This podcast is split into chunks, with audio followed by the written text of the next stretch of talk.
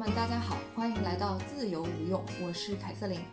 今天我们想聊一聊的话题是九零后女性视角下的单身焦虑，所以呢，我们也邀请到了两位单身的朋友，一位是老乔，他是我在宾夕法尼亚大学读硕士时候的同学。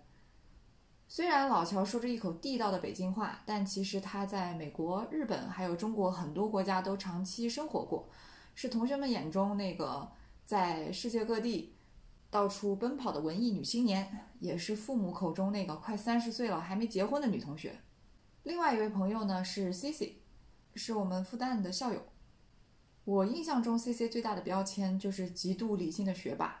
高中的时候就保送复旦。后来也是一路学霸，现在定居在上海，在一家互联网公司工作。大家好，大家好，我就是老乔。然后今天，嗯，好久不见，那个见到了凯瑟琳，我们两个也很久没见了，是吧？然后最近挺好的。然后先让我们这个 C C 介绍一下自己。大家好，我是 C C，嗯，我跟凯瑟琳认识也好多年了，然后我是一直在上海读书工作，在上海也待了很多年了。我不知道你们知不知道有一个挺有名的单身交友平台，它是一个公众号。那这个公众号呢，大概每隔几天都会发很多篇推文，然后每一篇推文它的标题，它全都是范式的，它有固定的这个结构，就是完整的一句话，基本上就是把一个男生和一个女生的各个状态和标签都用一句话进行总结。其实有一点明码标价的感觉啊，我给你们念一句哈，啊，深圳女，南大硕士，九二年甜美可人，大厂产品经理妹子，年薪三十万加，经商家庭，独立的理工女孩，喜欢呃旅游摄影，期待合适的你。那这样的交友平台上，其实有一个很明显的现象啊，就是女生多，男生少。而且我发现还有一个低龄化的趋势，就是有一些二十一、二十二岁的女生就已经在这种虚拟的交友平台上出现了，这个是让我挺诧异的事情。我觉得，我觉得是这样啊，就是你刚才说的那个明所谓的明码标价的他那句话，我觉得特别有意思。我觉得从这句话，我觉得能稍微感觉到，就是说所谓的婚姻和爱情的一个区别。我觉得可能啊，咱们不不 getting personal，这个女生咱们也不认识，但是他提到一个这个经商家庭，是不是？其实你说我要是跟你好了，我跟你谈恋爱，我知道我找一个人，你说他经商家庭这句话他写出来，他跟我或者跟这女生他有什么关系呢？就如果我要是喜欢的是这个人，你经商家庭这个事儿吧。就是特别多余，所以我觉得从这句话能体现出来一个婚姻和爱情的一个怎么说呢？一个细微的区别。因为因为你看，就是说，比如说 Stephanie Coons，对吧？他是一个美国的一个历史学家，他就是他写过一本书嘛，叫做《为爱而婚》，他这个是中文的译名。嗯，为爱而婚。为爱而婚，对他，他是一个中文的译名。那他其实。英文的这本书就是《Marriage: A History of Marriage》，我觉得这个这个它本名可能更能体现出它这个书的内容啊。就是我不赘述，它主要是讲，比如说婚姻，它以前是作为一个家族和家族之前，呃，他一个他他有这么一个目的吧，就是比如说为了稳固他这个家族和家族之前间为了一些就是比如说土地或者是一些名名利的一些嗯一些。呃，怎么说呢？就是获取，它是一种手段。嗯，然后其实是到了我们近代，才是更衍衍衍生出来这种为爱情而结婚的这么一个一个所谓的定义吧，对于婚恋的一个定义。呃，所以我觉得大家现在的话，就是，嗯，我没有说批判这个，说这个所谓的把自己家家庭情况打出来啊，就这种不好。其实这样可能会更加的直观，但是这种直观呢，我觉得就就造成了一种就是。嗯，所谓情和这种婚的一种混淆，我我个人啊，可能是观点也比较偏激，就是因为我一直觉得，我个人是把爱情和婚姻分的比较开的一个人吧。就刚才老乔提到一个点，总结来讲，就是现在人的婚姻当中，爱情的比例、爱情的占有的因素越来越多了。可能相比我们之前的那个时代，呃，为了这个社会社会关系或者家庭地位而结合，那可能到现在的话，爱情的比例占比越来越高，但是它绝对不是一个百分之百的情况。那在这样的一个可能是说时代的一个变换的过程当中，可能有一些人还保有了原来的一种倾向性，那有一些人可能已经，比如说像你一样，对爱情的这个重视程度，在婚姻中所扮演的角色又又很高，所以这里其实就是，呃，我觉得很难找对象的一个原因，也是在于这方面的一些冲突。那我自己的话，其实观察我最近几年的一个改变，我就发现随着年龄的增长啊，可能你从二十二岁到二十八岁的短短几年的过程当中，会有一个从恐婚再到恨嫁的转变。假如我们就是简单的去讲婚姻这个概念啊，先先不谈谈恋爱，就我之前一直是觉得。人呐、是需要在一定的一个确定性和一定的不确定性之间做平衡的，这样才能相对来说比较快乐。打个比方，就如果生活里大多都是很确定的事情，你一眼就能看到头，那就会觉得很无聊，很没有意思。但如果这个确定性有不确定性又太强，变化太多，那其实你就没有什么安全感。所以，结婚这个事情，就是如果我们还是遵从呃遵从传统的意义上来讲，它本身就是一件确定性很强的事情。这意味着你一辈子都要跟另外一个人长时间绑定在一起。其实你仔细去想这个事情，还是挺让人害怕的。但最近一两年，我就发现这个婚恋市场实在是太差了，你很难找到一个各方面对你来说都还比较满意的男生成为你的男朋友。就我身边大部分的单身的朋友、同事，大多都是女性，而且都是很优秀的，不愿意轻易妥协的女性。假设我们这是一个有供需关系的市场，那其实对于单身优质的女性是很不利的、很被动的。那这个时候免不了就会有一种担心自己可能未来就找不到对象了，然后自己就嫁不出去。嗯我觉得没关系啊，那不是说我不是说没有关系，我还是回到我那点，就是说，你嫁不出去，可能你也比就是说嫁给一个不太合适，或者说像我刚才说，我想寻找一个知音嘛，我寻找一个，比如说我只是在条件上，我觉得他满足了我对于这个婚姻所谓的这个需求，但是他这这个人本身他并没有达到我对于这种一个亲密关系的一个需求。那如果我俩就是设想一下，我俩结合了，啊、我俩可能表面上看上看上去非常门当户对，但是说到这个门当户对，其实我我其实我个人也是非常同意你们说的这种，嗯，相对来讲啊，就是在找一个寻找一个门当户对的一个人去结合，或者是在一起，这个我其实是同意的，嗯。但是我只是说，如果说只是看这种外在条件啊，就是说，或者是把所有的硬件直观拿出来比较，然后两个人觉得不错，哎，这可以，你俩就是见一面吧，聊着也不错，那你俩你俩就结婚吧，开始准备你俩漫长的一生吧。那我觉得这个其实是一个不太靠谱的一个事情，不光是你对你这个婚姻的一个质量啊，就觉得不是很靠谱，然后两个人能不能走到最后，或者是如果走到最后，你们两个婚姻的质量是什么样子，我觉得并不能做到一种保障。所以我觉得我还是要秉持那种就是宁缺毋滥，对吧？我宁宁可是，就是还回到那本书里说，我宁可是孤独着，我孤独着，我也比一个人他能感到使我感到更孤独。就是比如说我今后今后的未来一般一般，我觉得这种状态也会比啊、呃就是那样一种，虽然这种状态可能会有点极端啊，我我会觉得会更更更好一些。其实你们俩的观念我都挺认同的，就是像老乔说的，就宁缺毋滥，就是在这个阶段肯定就即使说单身，但是也比找到一个你其实并没有那么满意，或者觉得并不契合，并不是那么想跟他度过余生的人去结合要好。但是我也能理解 Catherine 所说的，就是社会上。呃，很多同龄人或者九零后的女生所，呃，所体会到的那种焦虑，因为本身这个社会对于女生来说，就是在婚恋上的宽容度或者说选择度肯定是比男生要窄很多的，就是男生一个就是最典型的就是年龄嘛，那女生随着年龄的增长，大的环境下来说，社会宽容度越来越小。嗯所以我其实现在对婚姻这个事情，还有恋爱这个事情，抱有的期待和幻想，已经不像上大学的时候那样多了。我觉得更多还是寻找，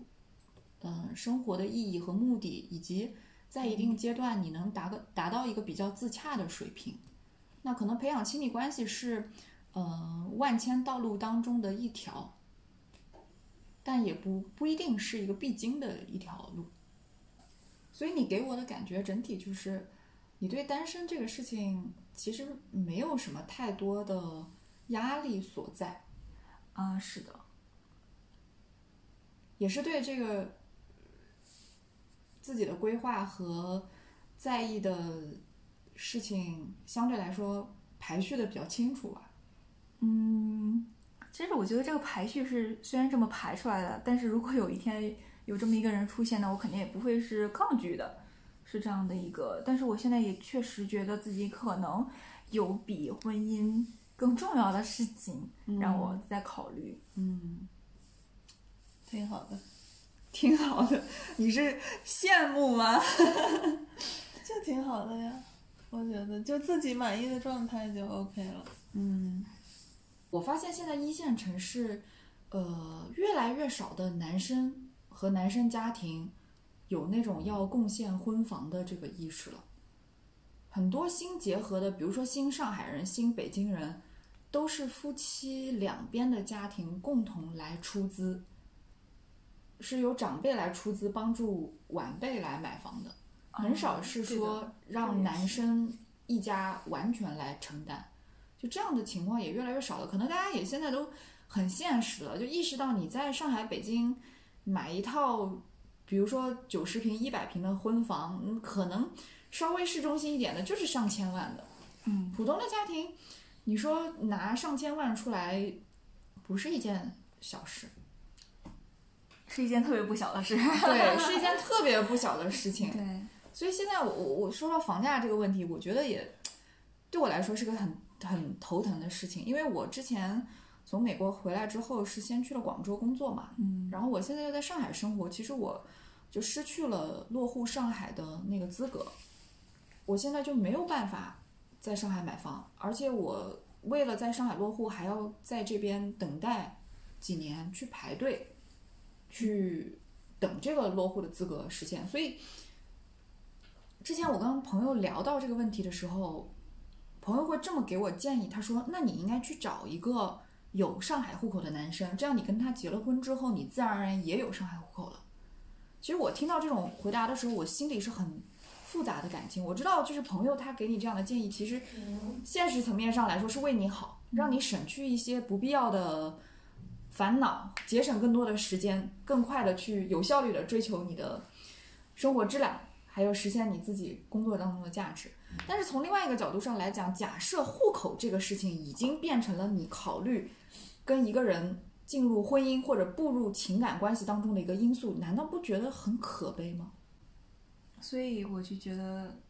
不应该是这样子的呀，或者嗯婚姻和感情可能是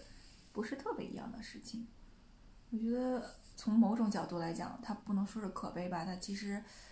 嗯，它也有一定的道理，因为它确实可能通过婚姻会可以帮你，呃，就是所谓的捷径嘛，就是这确实你朋友说的这个问题也不是一个。呃特别难以启齿的一个问题。其实，如果你要是和这个男生有感情啊，他也是有，呃，恰好他可能也是一个上海人，或者是可以就是你们两个结合所，呃，所把这个问题就解决了。其实这也不是一个，这是一个非对，我觉得这个是一个叫，就是他有上海户口可能是一个 extra bonus，这个是 nice to have 的事情，嗯但是它绝对不是 must 是 to have。对，我觉得它不是也不能成为一个你婚姻的一个必要条件，或者说是一个终极目标。你是为了这个去了，那我觉得就，嗯，所以我觉得又谈到了个人价值观的事情，还是看嗯。你在这个亲密关系或者是婚姻关系，你看重的是什么，你想要，嗯。其实有的时候我会发现身边的，呃，受过很良好教育的女性，嗯，在遇到这种跟很现实的问题的时候啊，其实大家心里都是多多少少有很多无奈和愤怒的。就你说从小这么努力的去上好的学校，然后那么努力的去找到一份好的工作，自己可以养活自己，可能成为了所谓的一个相对来说这个阶段的社会精英，但是你还是摆脱不了大环境给你带来的那些限制。所以我就会觉得是说，嗯，为什么现在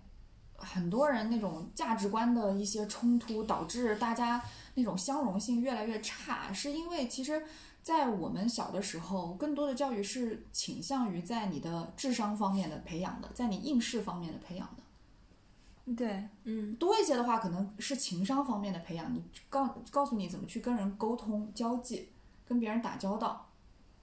但是呢，在婚姻或者恋爱方面的教育基本上是没有的。我所受到的一个这方面的教育就是，十八岁之前不要考虑这些事情，这些事情会影响你的学习。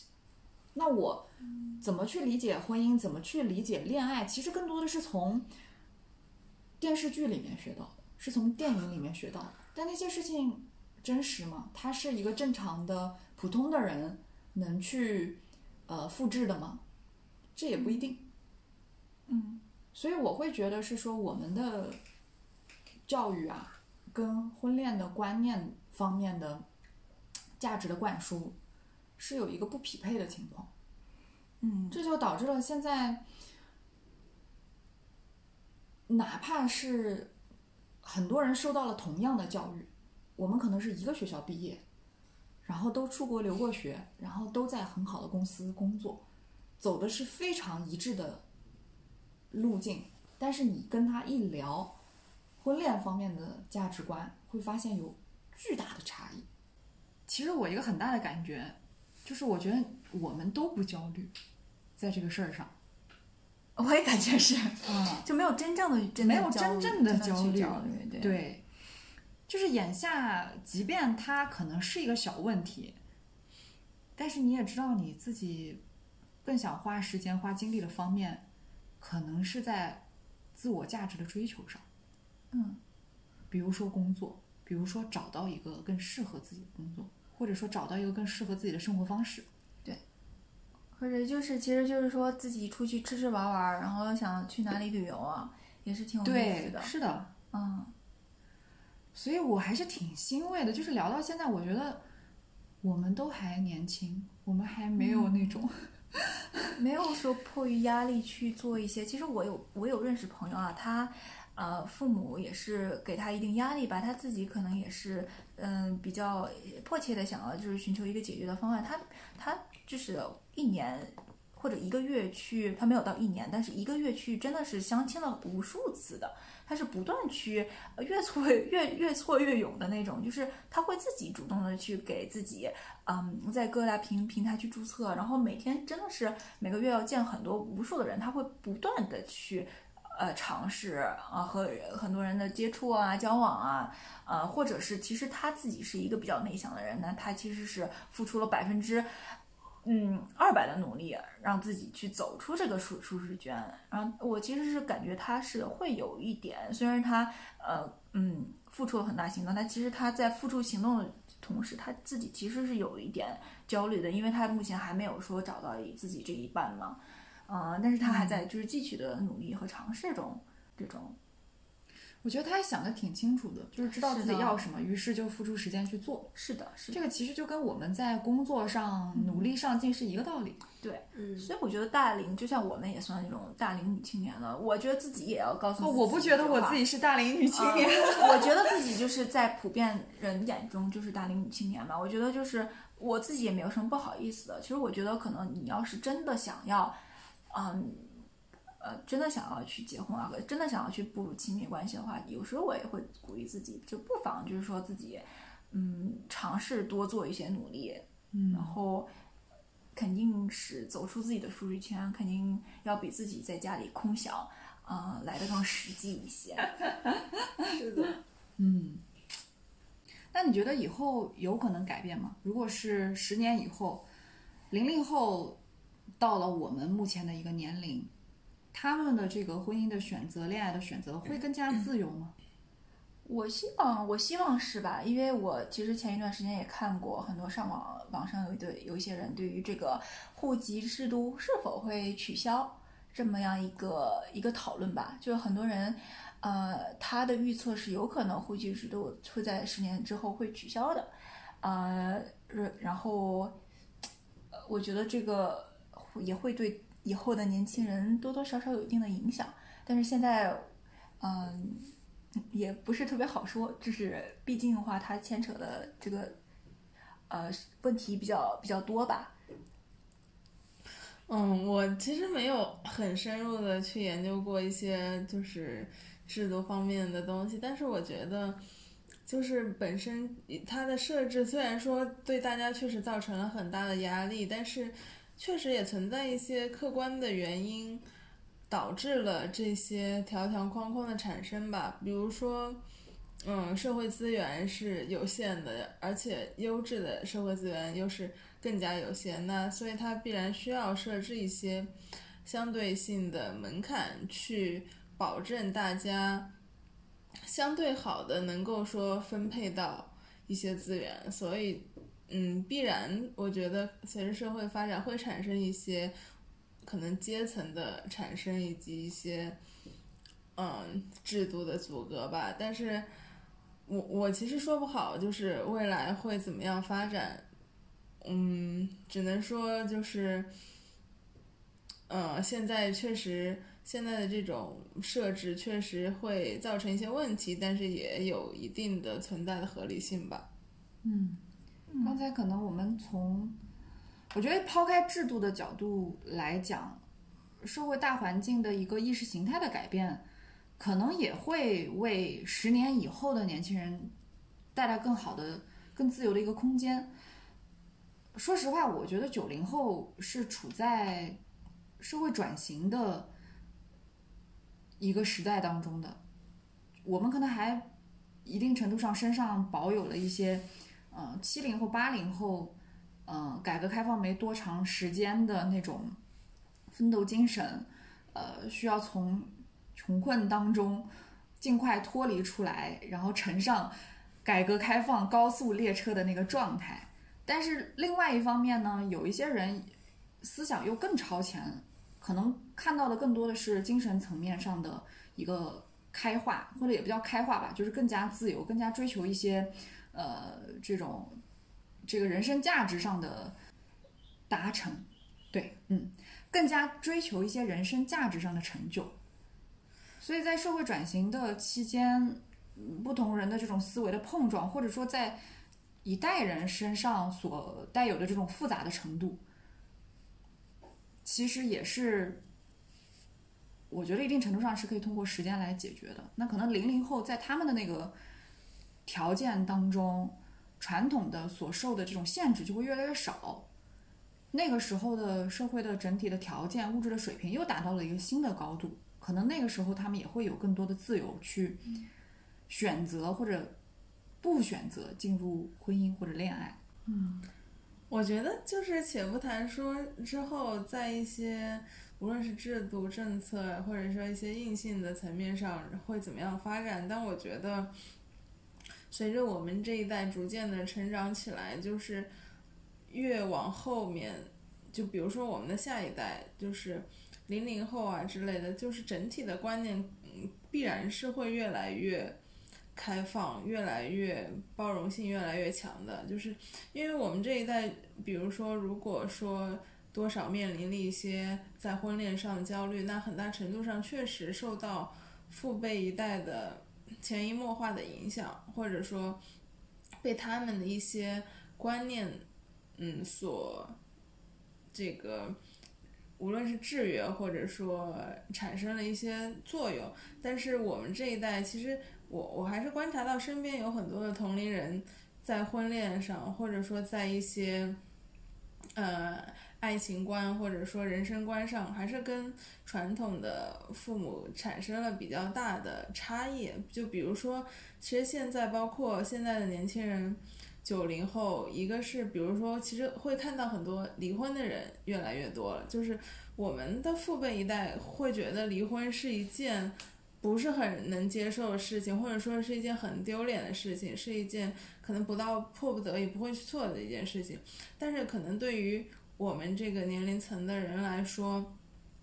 嗯，就这个选择没有那么困难了，就觉得我自己过得不是很好，嗯不是很开心，那我就去，嗯那我就选择分开，就这个决策的成本不是那么的高，嗯也包括有一些人他其实会有不婚的这种想法，他觉得我没有必要结婚，我我或者我谈恋爱就好了，我我我都 OK，以及对一些 LGBT 群体，就比如说我们这一代人，其实我们的父母是不太能够接受，如果我们有一些非就是普通非这种异性恋的想法的，但是作为我们这一辈人，我们其实对这种对这种现象，如果是比较包容的话，那其实我们对未来对我们的子女也是会很包容的，就是是他们可能不会再有这样的压力了。嗯，我也觉得是这样子。那你们觉得以后婚姻制度会消亡吗？我觉得肯定不会消亡，就是都就是想结婚的人和不想结婚的人都会存在的，而且必然在短期内结婚的人肯定还是占到大多数吧。但是如果说完全的消亡，我觉得那，嗯，即使存在的话，也是发生在很久远的之后了。而但是现在确实有一个现象，就是有一些官方的统计也显示说，每年结婚的人数越来越少，尤其是在可能北上广深，以及每年的新生儿数量越来越少，这确实是一个一个趋势吧。嗯，所以说，萧伯纳曾经说过一句话嘛：“想结婚的就去结婚吧，想单身的就选择单身吧，反正以后的，最后都会后悔的。